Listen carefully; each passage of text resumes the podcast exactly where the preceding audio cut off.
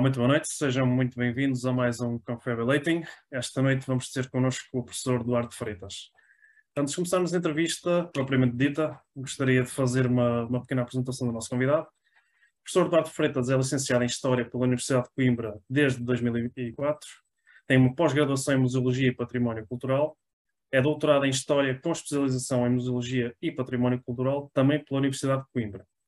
A nível profissional, o professor uh, lecionou no ensino básico e secundário na escola Dona Maria Cândida de Mira, Portugal, desde 2003 até 2016, uh, sendo que a partir deste ano passou a exercer funções de professor auxiliar na Universidade Autónoma de Lisboa, mais concretamente no Departamento de História, Artes e Humanidades. Nosso convidado é autor de publicações uh, variadas, entre elas Memorial de um Complexo Arquitetónico enquanto Espaço Museológico, Museu Machado de Castro, 1911-1916, e também Para uma Árvore Genealógica Museológica, o caso singular do Museu Machado de Castro. O professor Dado Freitas é nosso convidado e hoje vai falar-nos um pouco sobre a temática Um Novo Templo das Musas, um Novo Templo Republicano. Caro professor, mais uma vez seja bem-vindo, passo-lhe a palavra para que nos possa elucidar sobre esta temática. Muito obrigado, eh, obrigado pelo convite. Tenho todo o gosto em conversar um pouco em torno da história da museologia, que é uma área onde eu tenho debruçado. Uh, olho os museus como objeto de estudo, uh, não só os museus na atualidade, mas também uh, os museus ao longo do tempo, desde a sua fundação, variados aspectos no âmbito da política museológica, das concepções museológicas e da própria missão do museu.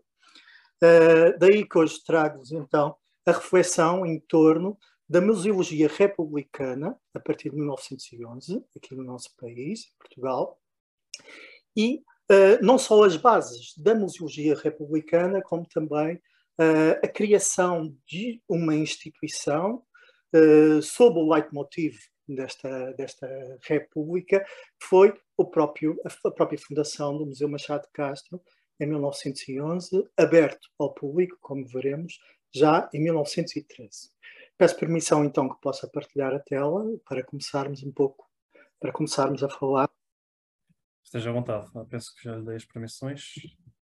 Hum.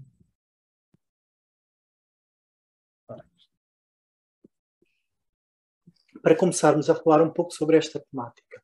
Templo das Musas, uh, o significado de Templo das Musas e de museu já vem desde o período helenístico e caracterizava então o templo das uh, nove filhas de Zeus e de Menese, uh, e é uma espécie de personificação da memória, inspiradas na criação das artes e do conhecimento científico. Podemos ver que, por exemplo, Estrabão utilizou uh, esta expressão na sua obra magna Geografia para então descrever o Palácio de Alexandria uh, no tempo de Ptolomeu II. Claro que, à época, uh, este Templo das Musas era uma espécie de uh, organização científica de vários saberes. daí que não tem a concepção de museu que podemos dar na atualidade. Essa concepção já é mais a partir do século XV, XVI, Uh, mas ainda assim utilizei esta expressão para falarmos um pouco sobre uh, a gênese da museologia, neste caso já no contexto Para falarmos na Primeira República, temos que falar, sem dúvida, nos ideais republicanos, o que está na base, então, desta revolução ocorrida a partir de 5 de outubro de 1911. A República era um sistema, pretendia então na sua propaganda republicana, a partir da década de 70 do século XIX, um sistema social apoiado nas diretrizes de incursão positivista, tendo como julgo a razão e o próprio cientismo, e obviamente o, uh, oposicionista do regime monárquico de base hereditária. Criticava vorazmente a conjuntura estadística e a moral previnda da crença religiosa e assentava então muitos dos seus valores na tríade de liberdade, igualdade, fraternidade da própria Revolução Francesa. Um ponto extremamente importante, e vamos ver também no âmbito da aplicabilidade da, da teoria à prática republicana, a descentralização do poder é um elemento assaz fundamental e a revitalização das chamadas administrações locais. Pretendia então criar e educar um homem e uh, interveniente no contexto público e no todo social, daí a importância no contexto da instrução pública, obrigatória, laica e gratuita, como a construção então do caráter moral e cívico deste homem. E todo o trabalho era visto como um motor do progresso. Em 5 de outubro de 1910, estas ideias republicanas, a partir da Revolução, que aqui não vou falar, senão ficaríamos só a falar da Revolução Republicana, que é absolutamente fascinante, a partir de 5 de outubro de 1910, foram então Uh, no governo provisório e depois nos primeiros uh, governos republicanos, então passou-se da teoria à prática. E tomou-se desde logo, no contexto já na, na, no governo provisório, uma série de medidas de foro anticlerical com o objetivo de quebrar a hegemonia da Igreja e lançar as bases para a formação de um Estado laico. Eh, eh, recordo aqui uma expressão muitíssimo interessante do meu professor Fernando Catroga, professor da Faculdade de Letras da Universidade de Coimbra, eh, que dizia que em cerca de cinco meses a jovem República decretou medidas que em França foram necessários 25 anos para serem aprovadas. Digamos que uma série de medidas extremamente concentradas, de foro claramente anticlerical, uh, foram tomadas, o que levou, claro, também uma reação por parte uh, quer dos afetos ao regime anterior, quer também da própria população portuguesa. No contexto do corpus legislativo, muitas destas medidas foram tomadas, legisladas e aplicadas, e se olharmos, por exemplo, no contexto republicano, Uh, logo o, o, decreto com força de lei 19 de novembro de 1910 proíbe a saída de determinadas peças valiosas do país. E claro, a lei da separação do Estado das igrejas é, é uh, a continuação do que já ocorreu a partir do período liberal, com a lei da desarmatização das ordens religiosas de 1834, uh, as ordens religiosas masculinas e as femininas, uh, de uma forma progressiva após a morte da última freira. Esta lei aqui já foi ultrapassou a lógica da desamortização do clero regular e entrou pelos meandros do clero secular. Então, tomando para a asta pública uma série de peças, de uh, estabelecimentos religiosos uh, que seriam então tomados pelo Estado e ocorreria uma trans, transformação nesses contextos. E claro, também o Decreto-Lei de 26 de maio de 1911, que reorganizou o contexto da arte e da arqueologia no país. Esta, esta reorganização foi absolutamente fundamental para vermos esta mudança de paradigma museológico ocorrido em Portugal. Os museus, e citando a lei, foram vistos como complemento fundamental do ensino artístico e elemento essencial da educação em geral.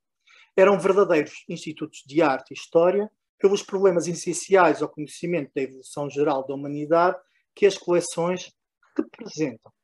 Esta lei tinha um cunho claramente, um claramente descentralizador em comparação com a estruturação monárquica, extinguiu então o Conselho de Monumentos Nacionais, onde tudo se organizava no âmbito dos museus e do património, dividiu o país em três circunscrições, com sede nas principais uh, cidades do território, de Lisboa a primeira circunscrição, de Coimbra a segunda circunscrição e Porto a terceira circunscrição, criando-se então nelas os Conselhos de Arte e de Arqueologia. Estes Conselhos de Arte e de Arqueologia uh, tinham então como plataforma de entendimento mais próxima do, do Governo Central o Conselho de Arte Nacional. Disse então uma descentralização do poder com poder uh, com elementos locais uh, extremamente importantes e com peso significativo no âmbito das políticas de arte e de arqueologia no país. Tinham então como funções, desde logo, a diretoria de museus e monumentos, a aquisição de obra de arte, o arrolamento e inventário do espólio artístico e monumental, sobretudo do inventário que tinha sido desamortizado pela lei de 20 de abril de 1911 e organizou também uma série de exposições e conferências extremamente uh, importantes e até no âmbito da evolução do contexto da história da arte e da arqueologia em Portugal. A composição deste, arte, eh, deste Conselho de Arte e de Arqueologia faziam parte de, deste Conselho personalidades locais importantes, afetas, obviamente, na sua grande maioria ao regime republicano, desde logo artistas plásticos, diretores de museu, eruditos, professores das escolas industriais, belas artes, universidade, etc. E vejamos como é que a museologia em Portugal se estruturou. Na primeira circunscrição, com sede em Lisboa, estruturou-se então o Museu Etnológico Português, que tinha como fundador José Leite Vasconcelos, uma história absolutamente excepcional neste, neste âmbito. Uh, renomeou-se o Museu dos Coches Reais, uh, dando uma toada quase republicana, passando então a denominar-se de Museu Nacional dos Coches. Dividiu-se o Museu Nacional de Belas Artes, criando-se o Museu Nacional de Arte Antiga, tal como o conhecemos hoje, e o Museu Nacional de Arte Contemporânea. Na circunscrição de Coimbra, criou-se então o Museu Machado de Castro, alvo deste, desta conversa que estamos a ter, e anexou-se o tesouro, o tesouro da Sé a este futuro museu, Museu Machado de Castro. No terceira circunscrição, Uh, renomeou-se então o Ateneu Dom Pedro, passando a Museu Soares dos Reis, e só na década de 30 é que passou a ser considerado nacional. Esta lei foi absolutamente essencial, uma vez que, uh, a partir das peças uh, e dos espaços desamortizados, começou-se a criar uma série de museus. Digamos que o sustentáculo da criação dos museus regionais tem como base de museus regionais dos dias de hoje, muitos deles têm como base, então, esta lei, que diz o seguinte: só terá de lucrar a educação regional do povo e a riqueza pública em geral, e o local por serem essas obras, depois de tratadas e conhecidas no âmbito museológico, uh, ser então um inegável atrativo para o turista nacional e estrangeiro para muitos, uh, inclusivamente para a legislação já proto-Estado Novo, e falo no decreto de 7 de março de 1932, um decreto que acabou com uh, os, os, Conselhos de Arte e de Arqueologia e centralizou tudo no Ministério da Instrução Pública, ele próprio admitiu que esta lei republicana foi um marco milenário na evolução administrativa deste ramo dos serviços públicos. Há autores, inclusivamente, eh, que eh, dizem, por exemplo, Jorge Custódio, que diz que esta lei é extremamente atual e que poderia ser, inclusivamente, aplicada. Mas, mais uma vez, a legislação, o problema não é propriamente a concepção das leis, mas o colocar em prática muito desse corpus legislativo.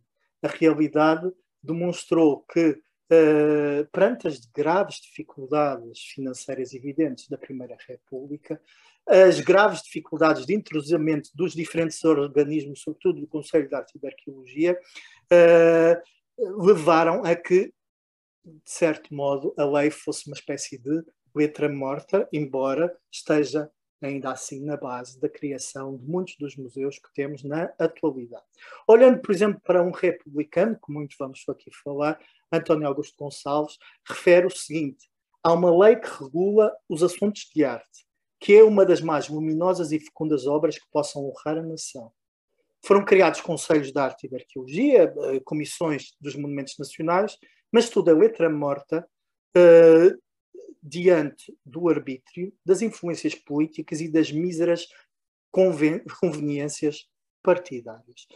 Vejamos então olhando então para este intelectual extremamente importante, que está na base, inclusivamente, da fundação de, do republicanismo em Portugal, sobretudo é, é, em Coimbra, é, sendo ele também o fundador, o criador e fundador do Museu Machado de Castro, vejamos até que ponto é que, olhando para o caso prático do Museu Machado de Castro, até que ponto é que esta lei foi aplicada e uh, levando então ao desenvolvimento da museologia conibricense uh, a partir de 1911.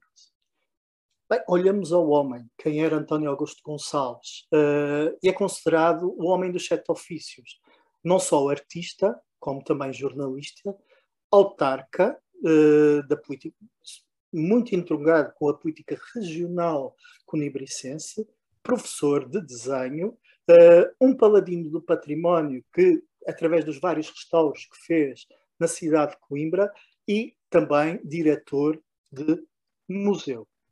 Enquanto artista, isto de uma forma muito breve para o caracterizar, uh, dominava uh, as diferentes disciplinas, com destaque uh, para o desenho e com profundo sentido autocrítico, ao ponto de, quando chegou de Paris, depois de ter visto o Louvre, penso que foi em 1902, se não estou engano, destruiu todas as suas telas que tinha em casa, uma vez que tinha visto os mestres, jamais poderia existir trabalhos dele. E foi também uh, e foi também autor de um romance histórico à maneira do Alexander Coano, chamado O Assassinato del Rei, que, a meu ver, é uh, de uma qualidade excepcional. Como jornalista, uh, para além de fundar, já em 1872, o periódico Zéfiro, escreveu em mais de 30 títulos em Coimbra, uma série de 600 artigos que eu já inventariei, estou a ultimar uma publicação sobre uh, esta personalidade e os seus artigos, muitos deles assinados por siglas, por pseudónimos, uh, temáticas, por exemplo, no âmbito da museologia, da pedagogia artística, da conjuntura política regional, internacional, uh, e era considerado um grande poemista, a sua pena era inclusivamente extremamente temida. E era um republicano desde terra e idade, tal como ele refere uh, em 1921, uh, eh, diz que se fez no ódio às mentiras da Igreja, aos seus crimes da Inquisição e foi republicano e enaltece então a sua moral, que às vezes não parece deste tempo, passando a citá-lo. No âmbito da política regional, e é extremamente importante que se mencione isto, uh, foi vereador republicano na idealidade municipal em 1887, 1889, quando a Câmara Municipal de Coimbra, à época, conseguiu ter, por exemplo, um uh, museu uh, regional. Entre 1911 e 1913 foi o primeiro presidente da idealidade municipal e foi uh, cargo assaz basilar para que o projeto Museu Machado de Castro se desenvolvesse. E tinha como objetivo sua, o seu uh, o seu status político tinha como base, sobretudo, o cumprir a sua visão museológica, veremos. No âmbito da pedagogia uh, artística, foi professor em variadíssimas escolas, inclusive na Universidade de Coimbra, a partir de 1911, uh, destacando-se então a fundação da Escola Livre das Artes do Desenho, esta em 1878. Esta agremiação é extremamente interessante e tem como base as suas concepções museológicas. Tinha então como finalidade, se citarmos o primeiro artigo dos Estatutos, a propagação do ensino do estudo de desenho nas variadíssimas aplicações às artes, às artes industriais, fabris, eh, e na impulsão de todos os meios que possam favorecer em Coimbra, e maiormente na classe operária, o desenvolvimento do gosto, o aperfeiçoamento das manufaturas e inteligências das obras de arte. Bem, para além de ser uma escola noturna de desenho, que ficava então, na, na ficava então uh, acima do arco de Almedina. Uh, participaram em várias escavações em Conímbriga, organizaram uma série de exposições e conferências e temáticas alusivas à arte. Saíram desta escola livre das artes do desenho artistas de primeiríssima água, e cito aqui alguns somente, João Machado, como canteiro, escultor, Lourenço Chaves de Almeida, serralheiro mecânico e uh, um forjador assaz excepcional que fez, por exemplo, o lampadário da Batalha, o Soldado Desconhecido, uh, Manuel Martins Ribeiro, ou Fausto Gonçalves, etc. E como paladino do património conimbricense, sobretudo a partir de 1884, com o fim das ordens uh, com a desamortização uh, das ordens religiosas masculinas e o paulatina desamortização das femininas, podemos encontrá-lo a lutar então pela, pela dignificação do património cunibricense. Eu aqui não vou citar, uma vez que demoraria algum tempo, mas podemos ver que, por exemplo, lutou para recuperar, por exemplo, as, as o património existente nas Ursulinas e em, vários, em vários locais que aqui podemos encontrar. Por exemplo, no âmbito do restauro, para além de restaurar a Cervelha de Coimbra, Uh, foi também o planejador de, do restauro da Igreja de Santiago, do claustro do Mosteiro de Celas, como sabem, tem capitéis historiografados absolutamente magníficos, do Colégio de São Tomás, do próprio Passo Episcopal, onde se instalou, instalou o Museu Machado de Castro e da, da Igreja de São João de Dão. Destaco aqui somente, e podemos falar em quase todos, ou em todos, a Savelha de Coimbra, uh, restaura em 1893, que teve o alto patrocínio da Rainha Dona uh, Amélia, uh, numa tentativa então de elevar o monumento de base românica, um suposto românico original à maneira de Violino Duque, embora não se uh, alterasse alguns dos seus elementos, um restauro mais crítico do que de base histórico-estilística uh, uh, redundante. Podemos ver que, por exemplo, se manteve a famosa porta especiosa. Na museologia em Coimbra, para além da fundação e da fundação, idealização e fundação do Museu de Artes e Indústrias em 1887, quando estava na Câmara Municipal. Uh, vemos também a participação no Museu de Artes do Instituto de Coimbra, aberto em 1873 e remodelado por Gonçalves já em 1895, da participação no, no catálogo uh, do Museu de Arte Sacra e na fundação até e, e esse estado até sua vigência até 1929 do Museu Machado de Castro. No âmbito do Museu Municipal de Artes e Indústrias, e que invoco este, este espaço museológico, eh, uma vez que é extremamente importante para compreendermos qual a concepção museológica futura do Museu Machado de Castro. Pretendia-se então elaborar duas secções distintas, uma secção histórica destinada a ativar no espírito, e passo a citar o regulamento, uh, o, o, gosto e o sentimento da arte, a oferecer documentos úteis à propagação destas ordens de estudos, a elucidar e instruir a inteligência dos artífices, uh, pela influência da lição intuitiva, de recomendáveis exemplares do trabalho antigo. Pretendia-se também uma secção de indústria moderna, uh, de modo a evidenciar a aptidão, a capacidade produtiva, os recursos comerciais da grande e pequena indústria, uh, indústrias caseiras do distrito, tornando conhecidos em favor dos interesses do fabricante e do consumidor, uh, que possam ser aproveitados para maior desenvolvimento mercantil. Essas concepções museológicas uh, nos museus na arte aplicada à indústria têm como base os famosos museus de arte industrial que floresceram em Inglaterra a partir da exposição universal de 1851 e que podemos ver já aplicada no South Kensington Museum, no Victoria and Albert Museum, já em 1852. Exibiam-se então obras representativas dos trabalhos antigos, dado o seu valor didático, para aperfeiçoamento das, classe, eh, das classes profissionais operárias e também nesta lógica de comparação entre o antigo e o moderno. Esta é uma nova museologia que se expandiu um pouco por toda a Europa, chegando inclusivamente aos Estados Unidos da América e à América do Sul, uh, ao, longo, uh, ao longo do século XIX, a segunda metade do século XIX, e que em Portugal teve alguma aplicabilidade uh, nas concepções museológicas do próprio Museu Machado de Castro, tal como veremos, ou, por exemplo, também no Museu Comercial Industrial de Lisboa e no Museu Comercial Industrial do Porto, dos finais do século XIX, já uh, por uh, Joaquim Vasconcelos, que também era muito adepto desta, desta museologia das artes industriais. No âmbito do Museu de, de, Antiguidades do Instituto de Coimbra, que era sítio no Colégio de São Paulo, Ermita, podemos encontrar, por exemplo, a recolha de muitos dos elementos, e, e, esta organização que aqui vou colocar foi já feita por Gonçalves na década de 90, podemos encontrar muitos dos elementos provenientes uh, das, uh, dos conventos e colégios desamortizados e em vias de desamortização.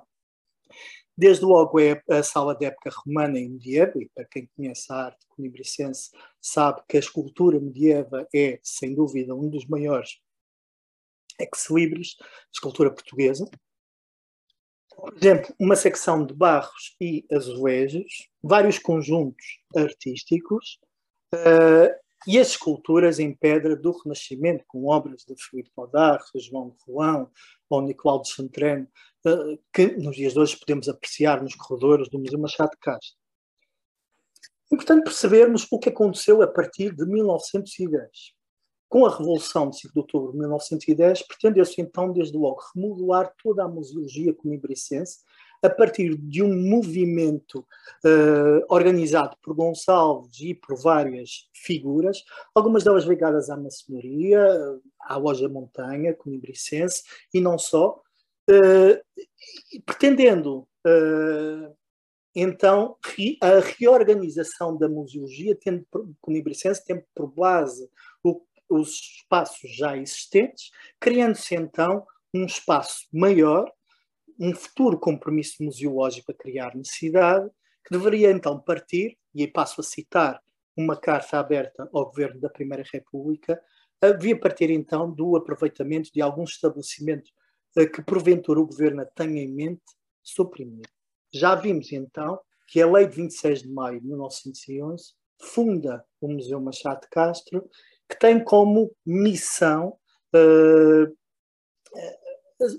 o seguinte: com a designação do Museu Machado de Castro, é criada na segunda circunscrição um Museu Geral de Arte Geral, organizado principalmente no intuito de oferecer ao estudo público coleções exemplares de evolução da história do trabalho nacional e que será ampliado com uma secção de artefactos modernos destinada à educação do gosto público e à aprendizagem das classes operárias. Mais uma vez, esta museologia das artes industriais, aqui o artefacto antigo que dialoga com o artefacto moderno. Anexou-se então o Museu da Arte Sacra a este museu, que ainda não tinha espaço para uh, se instalar, mas ainda assim uh, manteve-se a direção do Museu da Arte Sacra nas mãos do Bispo Conde de Coimbra, Dom Manuel Correia de Baixo de Pina, até à sua morte. Porquê Joaquim Machado Castro? Ainda hoje o Museu Machado Castro não tem uma única peça deste célebre escultor uh, do século XVIII. Uh, enaltece uh, Machado Castro por ser escultor conibricense uh, e, sobretudo, pela chamada didática das belas artes. Por muitos dos textos que escreveu sobre a escultura, que pretendendo, pretendendo ser instrumentos de ação educadora dos meios populares, dos mancebos, tal como vem aqui escrito neste, neste texto, e sendo então um, um escultor régio importante e surge como patrono do espaço museológico na sua terra natal. Mas não deixa de ser curioso que o patrono, ainda hoje, uh, não tem uma única peça no próprio Museu Machado de Castro. Pensemos nos polos. Estamos a criar um museu que já que tem um polo em anexo, que é o Museu de Arte Sacra, que ainda não tem espaço, mas que terá todo o espólio proveniente do Museu de Antiguidades do Instituto de Coimbra, dos bens das distintas congregações religiosas, de variadíssimas coleções privadas, de Joaquim Martins Teixeira de Carvalho, por exemplo, ou do próprio António Augusto Gonçalves, mas podemos dizer, e também uh, da recolha que a Comissão de Arte e de Arqueologia fez na segunda circunscrição artística, uh, inventariando muitas das peças uh, desta delimitação territorial, mas podemos dizer também que variadíssimas complicações ocorreram com a chegada de peças ao Museu Machado de Castro, porque levava, por exemplo, a que peças foram retiradas, fossem retiradas do seu local original, peças inclusivamente, muitas delas a culto, estavam a culto em igrejas que, uh, que tinham pleno funcionamento, e que eram retiradas para passar então para um contexto museológico. Foi um período muito complexo. Uh, esta, uh, esta transladação de peças levou e leva aqui as histórias que eu não posso não posso muito dilatar no tempo, uma vez que ficaríamos aqui a noite inteira a contar muitas delas, mas citando menos dos remédios, um, um erudito de direito e conibricense, esteve em Coimbra uh, e assistiu a muitas, da chegada a muitas destas peças, citando o que ele diz, uh, inclusivamente ligado a este famoso cavaleiro medieval do Museu Machado de Castro do século XIV, que estava na Capela dos Ferreiros, podemos dizer o seguinte: muitos destes objetos têm uma biografia cheia de pitoresco, imprevisto e de anedótico. Há imagens de santos que foram arrebatados de noite, trazidos entre escolta, outros que vieram às escondidas com furtos de hábeis salteadores. Raros os depositados com a alegria de quem presta culto ao património artístico do país, salvo pavorosos naufrágios, empregou-se a astúcia, a artimanha, a diplomacia. Ah, se eu quisesse dizer a história de certo célebre documento de subtuosa indumentário medieval. Estamos a falar deste cavaleiro medieval. Posso dizer que uma das artimanhas foi o retirar a peça, fazer um molde igual à, à, peça antiga, retirar a peça antiga e colocar um molde da peça uh, dessa peça que ainda hoje está na Capela dos Ferreiros, em Oliveira do Hospital. Bem, temos um museu que tem um anexo, um Museu uh, de Arte Sacra, que fica na, na Sé Nova de Coimbra, mas que não tem um espaço. Uh, daí que esta falta de espaço foi resolvida já em dezembro de 1911. Dom Manuel Correia de Bastos de Espina, Bispo Conde de Coimbra, resignou ao cargo uh, em 1 de dezembro de 1911 e Gonçalves, como era presidente da Câmara, fez logo um pedido uh, ao Ministério da Justiça e dos Cultos para a desamortização deste espaço, de modo a se, a se instalar um museu de arte, uh, um, um, museu Machado de Castro. Algo que, a 10 de fevereiro de 1912, o passo então foi alugado à Câmara Municipal pela quantia de 400 mil reais.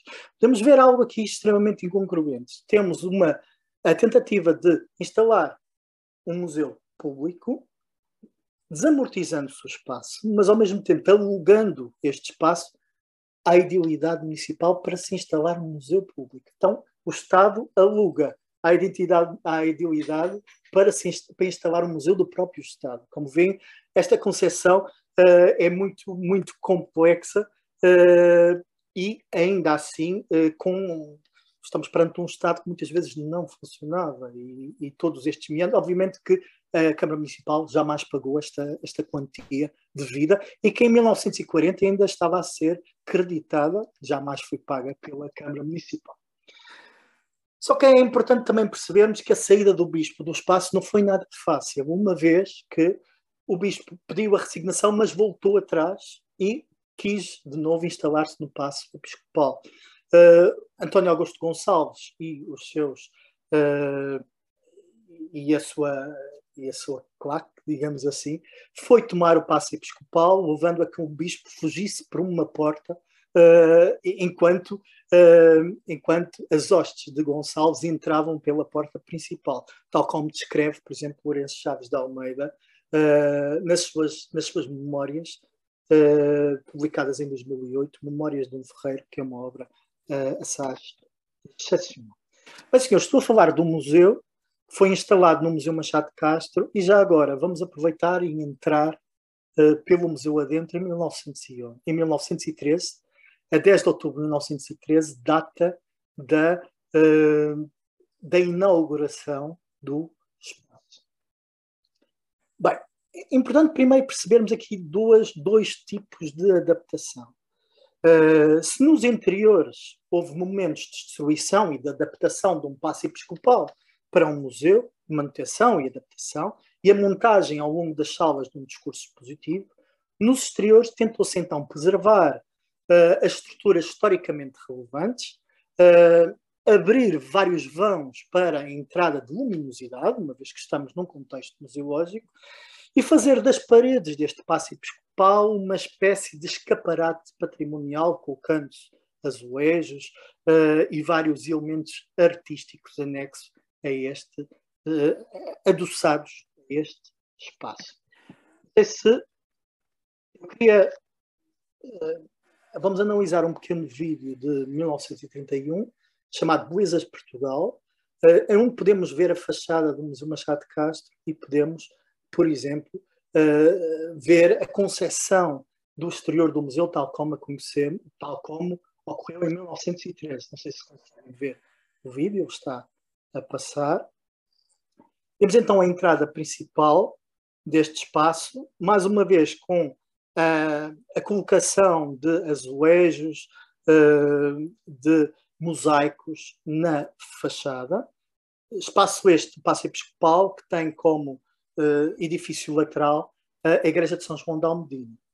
Olhamos, por exemplo, ao pátio principal do museu, com a loja provavelmente feita por Filippo Terzi, nos finais do século XVI, que rematava então aquela vista fabulosa que se tem para os campos de Mondego e, e para o resto da cidade, onde podemos então aqui encontrar bem, vários figurantes que andavam, isto é típico das, dos vídeos, das, das filmagens da altura, e podemos encontrar vários vãos aqui rasgados para a entrada de luminosidade.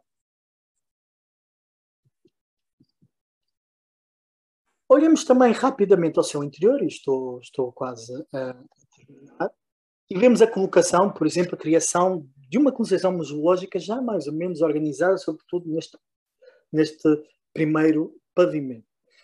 Encontramos uma seção romana, onde muitos dos elementos exumados em Conímbriga foram aqui colocados, desde os mosaicos, desde várias colunas, etc.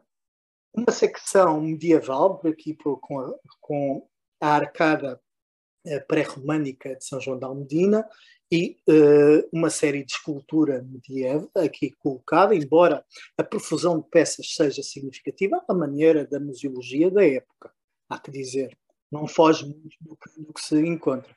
Por exemplo, a Galeria da Renascença, que é o Ex Libris uh, da, da, uh, da arte do século XVI em Coimbra, aqui com vários retábulos reconstituídos, ou por exemplo com a última ceia de Odarfo e Podarfo aqui também uh, colocada.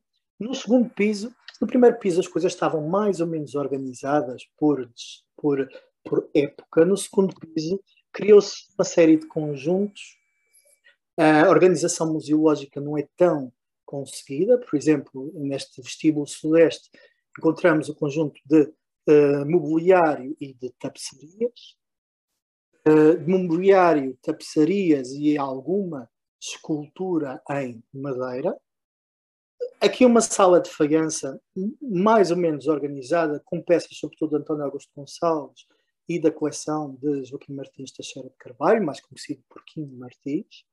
Uh, uma sala de escultura em madeira, com a montagem de vários retábulos. Uh, a colocação de mobiliário e também de escultura em madeira na sala eh, décima primeira, a manutenção do oratório privado do bispo, onde se colocou então também uma série de peças de arte sacra e de devoção retiradas, sobretudo, dos conventos femininos. E aqui, aqui a sala principal, o salão do Paço Episcopal, onde se colocou, por exemplo, a pintura antiga. Uh, muitos dos quadros, alguns do século, sobretudo do século XVI e XVII em diante, uh, misturados aqui com o mobiliário e com a interferência do teto já do, dos finais do século XIX, de Eugênio Coutrin, a típica sala, salão principal do Paço Episcopal. Encontramos na sala 18 algo extremamente interessante, que é uh, a aplicação da, desta museologia das artes industriais. Podemos ver aqui trabalho de ferro forjado, uh, juntamente com as esculturas, uh, por exemplo, uh, do século XVIII da, da, da, Universidade de Coimbra, uma das reformas ocorridas no século XVIII na Universidade de Coimbra. Antes de passar aqui a esta temática, senhores, será que estamos perante o Museu de Artes Industriais? Será que estamos perante será que esta museologia das artes industriais está aqui bem aplicada ou estamos perante um museu de artes ou de belas artes em geral? Uh, a meu ver, pretendeu-se, Gonçalves pretendeu fazer um museu de artes industriais, mas o espólio, o acervo, digamos assim, sobrepôs-se à sua vontade. Uh, e o que se tem aqui, sobretudo, é um grande museu de belas artes, onde a escultura é a disciplina principal. Falando num último ponto, já sobre a igreja de São João da Almedina, tem a ver com o tal tesouro da Sé que estava na Sé Velha de Coimbra, e, e aqui, podemos, e aqui marco inclusivamente no espaço uh, quais as suas salas. Uh, com a morte de, do Dom Manuel Correia de Baixo Espina, a 19 de novembro de 1913, deu-se então a passagem deste Museu da Sé para a Igreja de São João da Almedina, como vimos que era ladeado então no Museu Machado de Castro. E esta passagem, esta desamortização da Igreja de São João da Almedina, que à época estava ao culto, aberta ao culto, gerou em Coimbra uh, uh, uma autêntica guerra entre católicos e republicanos. Vejamos quais eram as fações. Os católicos uh, foram comandados, sobretudo, pelo, pelo CADC, centro de, de, o centro, então, dos católicos de Coimbra, em particular dos estudantes deste Centro Académico de Democracia Cristã, liderados, então, por duas figuras que depois, mais tarde, serão absolutamente centrais na política portuguesa.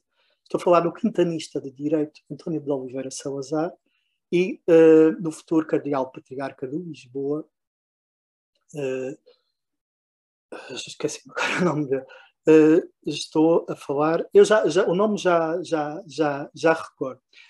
Uh, em 15 de uh, março de 1914, na Sevelha, chegou-se a vias de facto em que, em que Gonçalves Cerejeira, agora o nome do candial patriarca de Lisboa, futuro candial patriarca de Lisboa, na época do Estado Novo, em que Gonçalves Cerejeira, António de Oliveira Salazar, juntamente com os estudantes do CADC, uh, fizeram, tentaram então criar um comício contra esta desamortização da uh, desamortização da Igreja de São João de Almedina.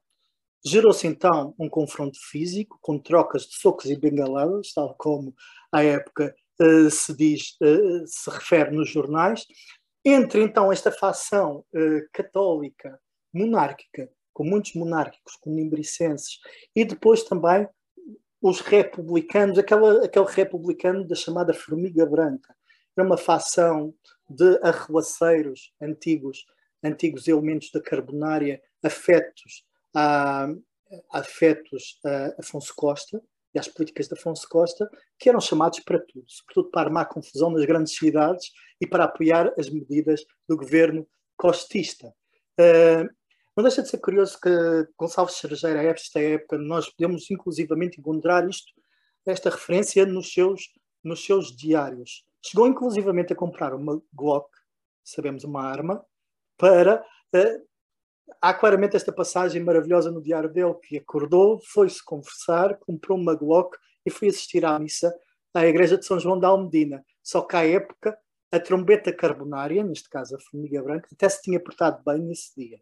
Como podem ver, este era, uh, estes foram os debates em torno da igreja de São João da Almedina, que chegou inclusivamente, como veremos depois, a passar a uh, Museu de Arte Sacra. António de Oliveira Salazar, à época, enquanto candidato de Direito, escreveu uh, no jornal O Imparcial muito sobre esta passagem do museu, sob pseudónimo Alves da Silva, claramente identificado, inclusive o próprio Gonçalves Cerejeira, quando escreve sobre estes acontecimentos, e refere-nos o seguinte, numa carta dirigida ao Ministro do Interior. Um museu é uma coisa morta. Lembra uma casa mortuária está ali sepultado o tempo, e só por intenso esforço do nosso espírito conseguimos sentir que, sobre a necrópole da arte, para a alma sublime do artista. Há muita gente que fala em museus e berra e gesticula, entusiasma-se e ficaria bem surpresa se lhe perguntássemos que benefício ao espírito adveio da contemplação das coisas da arte, que não tem ali alma onde as puseram. Pois bem, senhor ministro, isto quer dizer que para um museu basta que vá aquilo que já não pode viver.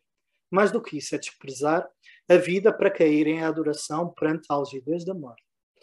Um, um texto até muitíssimo bem escrito e que uh, denota claramente esta, esta, esta concessão de, Salazar em torno deste movimento de desamortização deste espaço.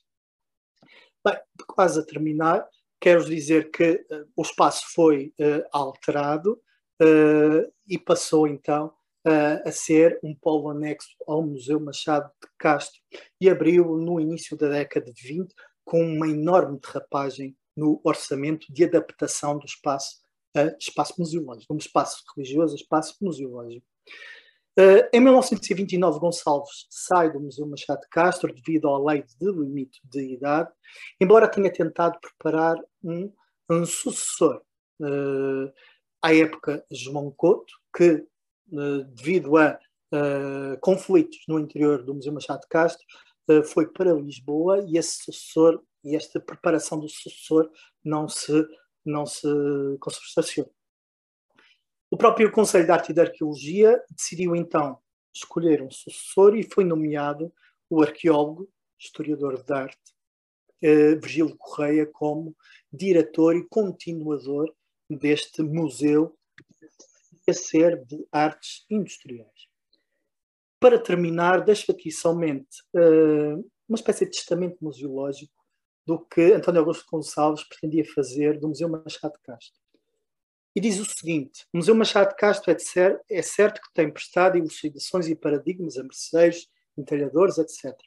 Mas está longe de ser aproveitado pelos operários, como vem esta lógica das artes industriais aqui bem subjacente, e faz pena o pensar como seriam fecundas e apreciáveis qualidades nativas do proletariado português se fossem aquecidas pela instrução técnica e pela educação integral das modernas universidades do trabalho. Este conceito das universidades do trabalho é extremamente interessante. Reconheço então que desperdicei a vida a pensar em utopias e inércias, como a leviandade de quem erra uma operação de aritmética. Anos consecutivos de cuidados e fadigas absolutamente gratuitas.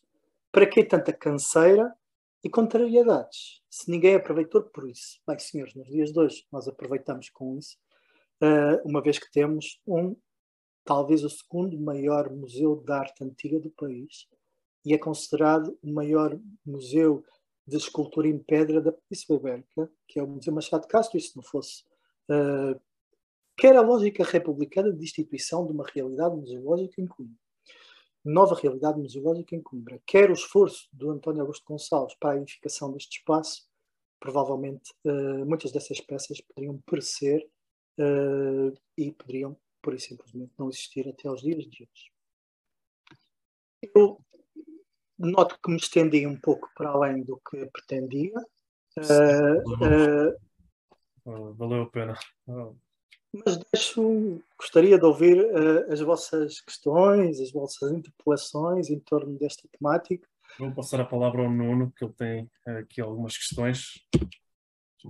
Muito boa tarde, muito boa noite, professor. Uh, a minha questão uh, é a seguinte: uh, eu estudei o Museu Portuense, que abriu com a ajuda de Dom Pedro IV. A minha questão aqui é: existe uma época em que se começou a olhar mais para a conservação do espólio em geral, uma vez que o Museu Portuense uh, sofreu, o espólio do Museu Portuense sofreu bastante com as más condições do local, principalmente a umidade um, do espaço. E gostaria de saber se existe realmente uma época onde se pode uh, datar um início da preocupação uh, da conservação do espólio.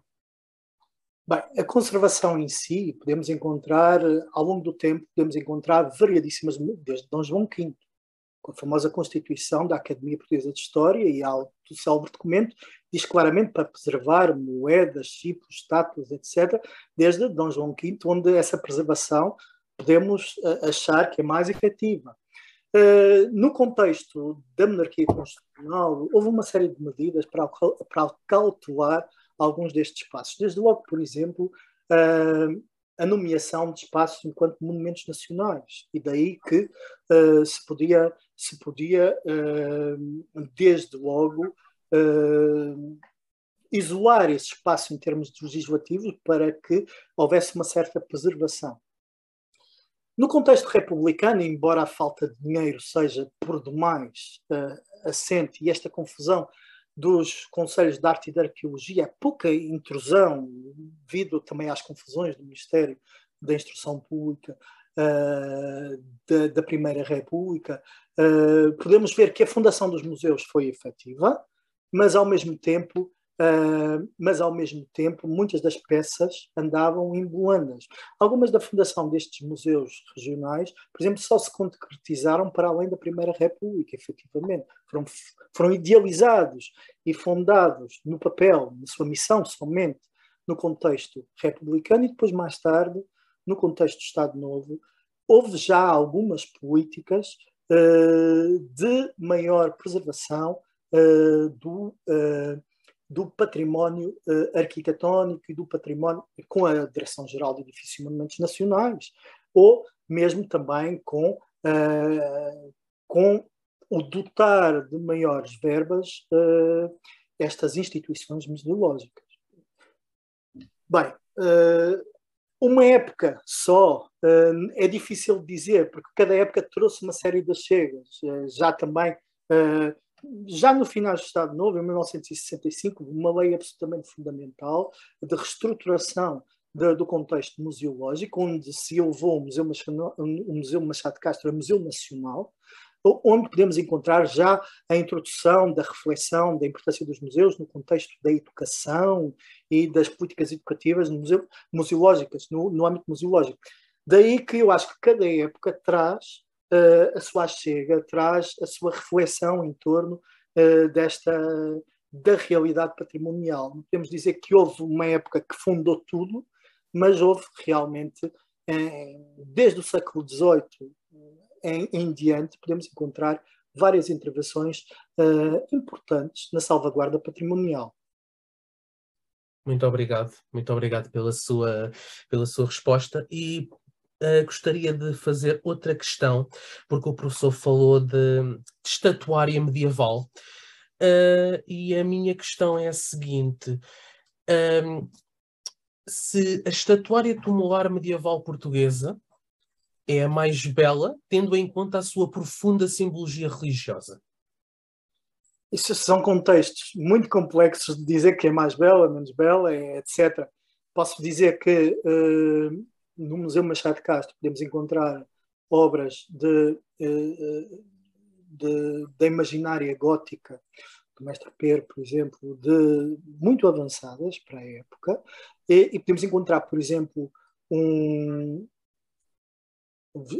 vestígios de um túmulo muitíssimo eh, interessante do Bispo Vieira. Estamos a falar de um túmulo provavelmente do século XIII, fragmentos desse túmulo, de uma beleza eh, absolutamente excepcional.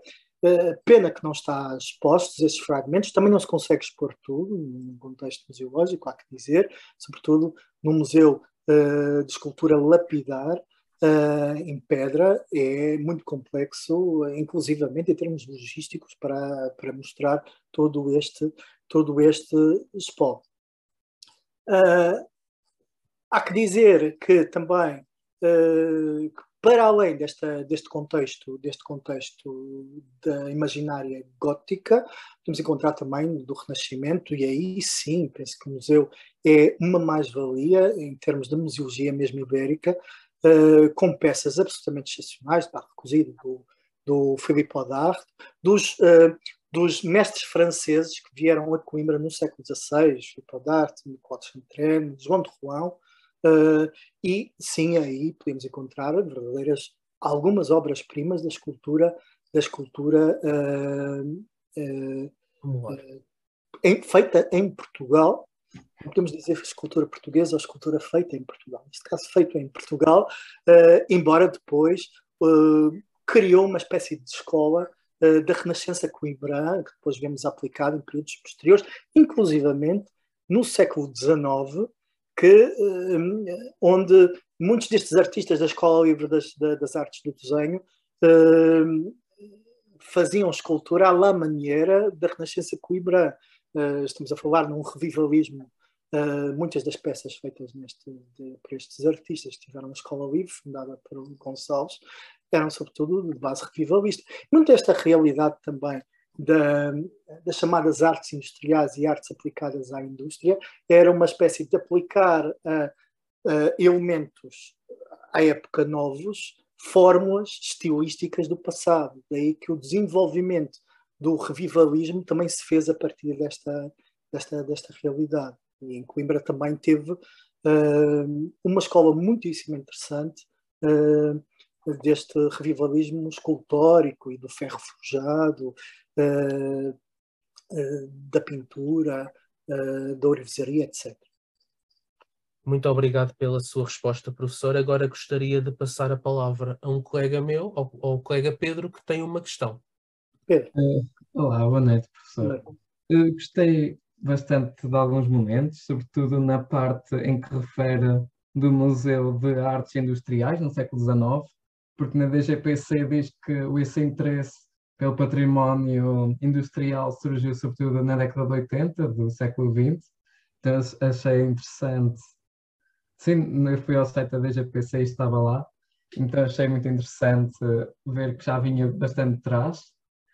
E também achei bastante interessante a, a concepção tanto do espaço interior do Museu Machado Castro, como se encontrava antes e como está atualmente, que era totalmente preenchido e agora parece mais vazio, e os espaços ajardinados no exterior, em que mesmo indo para o, para a Biblioteca Joanina ou para outras zonas de cidade, sendo que se perdeu um bocado os espaços jardinados, que havia muito esse interesse.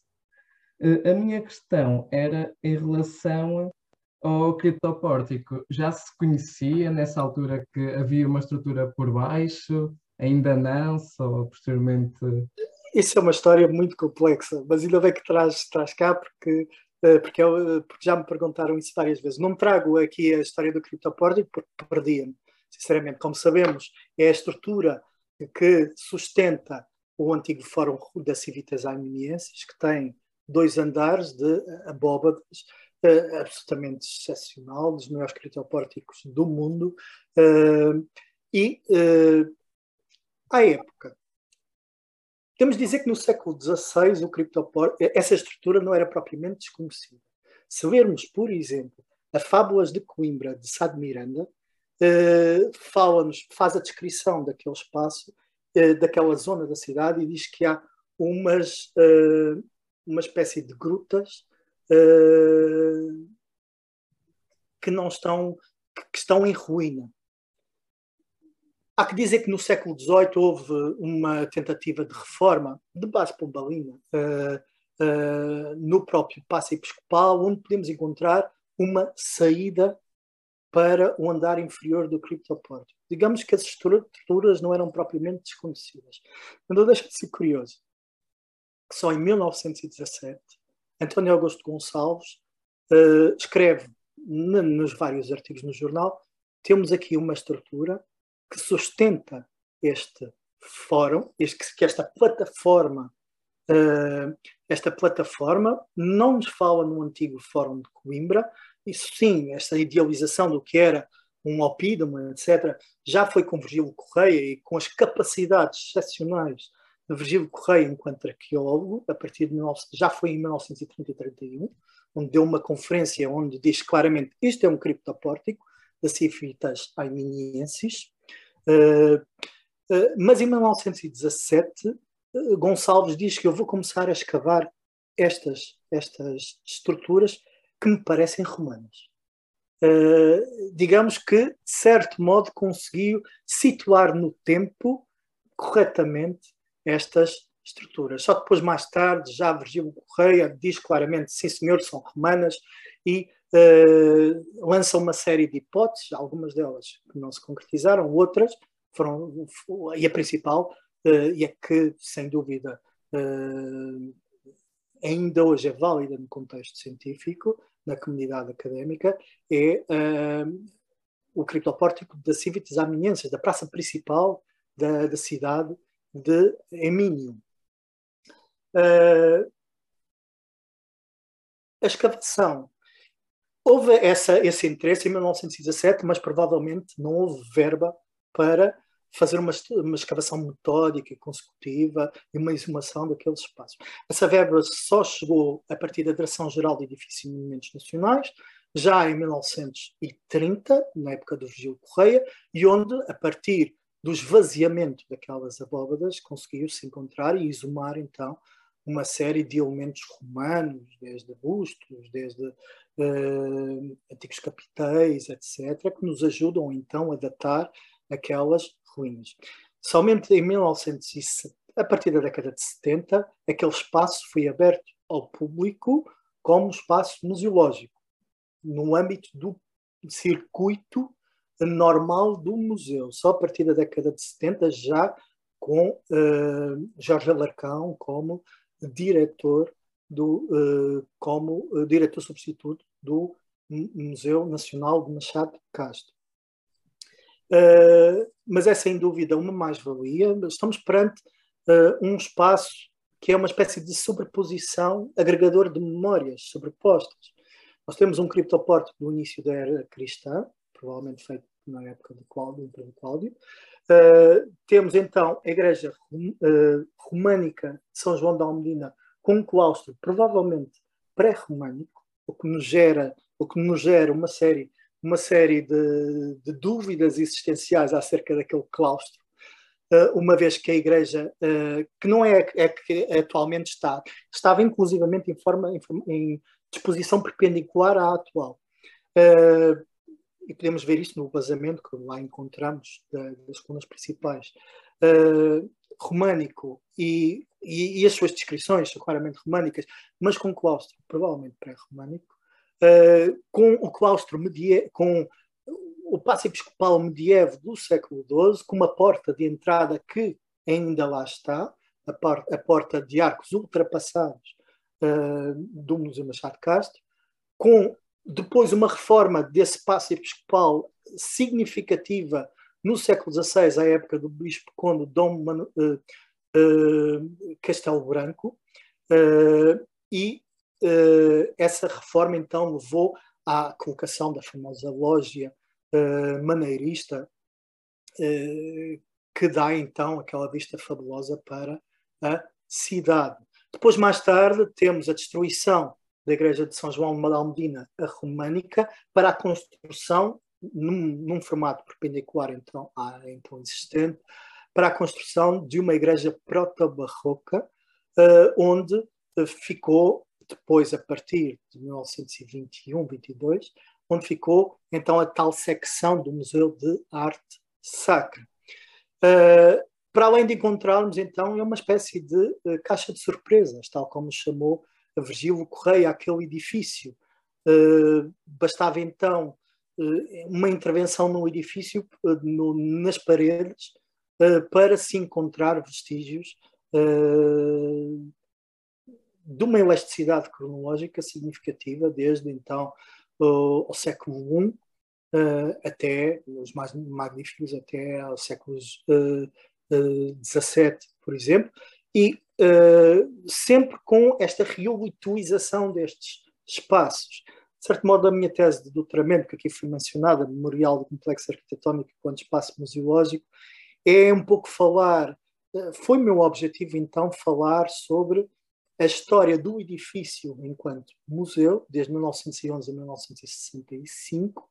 Uh, uh, história é essa que, obviamente, que tinha que falar sobre os, os diretores, as concessões museológicas, uh, como é que este espaço surgiu, mas também como é que a utilização destes, uh, deste edifício foi feita ao longo do tempo, com todas estas adaptações, e ao mesmo tempo como é que se uh, como é que despertaram as pré-existências uh, como é que tudo isto veio ao de cima? Como é que o claustro pré-românico veio ao de cima? Como é que a porta de arcos ultrapassados também uh, quando é que foi exumada? Quando é que foi então in, colocada tal como a conhecemos nos dias de hoje, e também as várias asneiras, há que dizer, da Direção-Geral de Edifícios e Monumentos Nacionais, feitas uh, e esse antecedente, feitas desde 1911. As neiras estas, por vezes, são de tal modo estruturais que nos dias de hoje nem dá para uh,